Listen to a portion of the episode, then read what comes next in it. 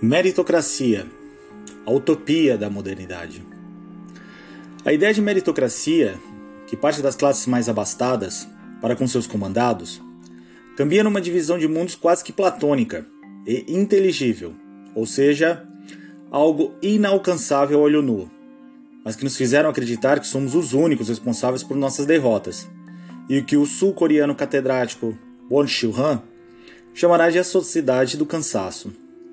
É de um impudor tão descarado com os seus que os louros dos supostos méritos alimentam ainda mais o ter do insidioso chamado patrão, que quer vender essa estapafúrdia ideia do êxito, já que o mesmo, com bastante entusiasmo, pensa em qual alto e avançado irá desfrutar no final do ano, graças à minha má remunerada e nada justa participação forçada no meu arame de trabalho.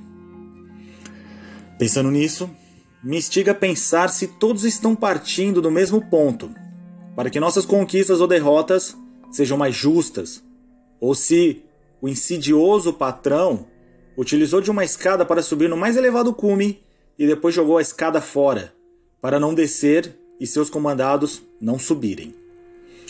A meritocracia caminha de mãos dadas com outros segmentos, assim como chamados liberalismo que defende a liberdade do indivíduo buscar, mas não sabe se terá.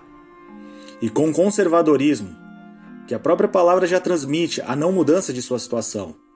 Mas como existe um repúdio àqueles menos abastados e assalariados, façamos com que trabalhem mais e adoeçam no final. Enquanto mais uma vez desfrutamos dos louros deste ser, que é apenas um infeliz sem demasiada sorte, e que nós, do alto clero gozamos com muito regalo. A mentira falaciosa ideia da meritocracia trabalha a nossa vida como indivíduo isolado, mesmo estando esse numa sociedade, e que quer lhe convencer na ideia que só depende de você, sem considerar outros meios para que seus êxitos sejam logrados. Assim, termino meu manifesto com singela colaboração de Weber, abre aspas. A meritocracia é uma ideologia típica da classe capitalista. Fecha aspas.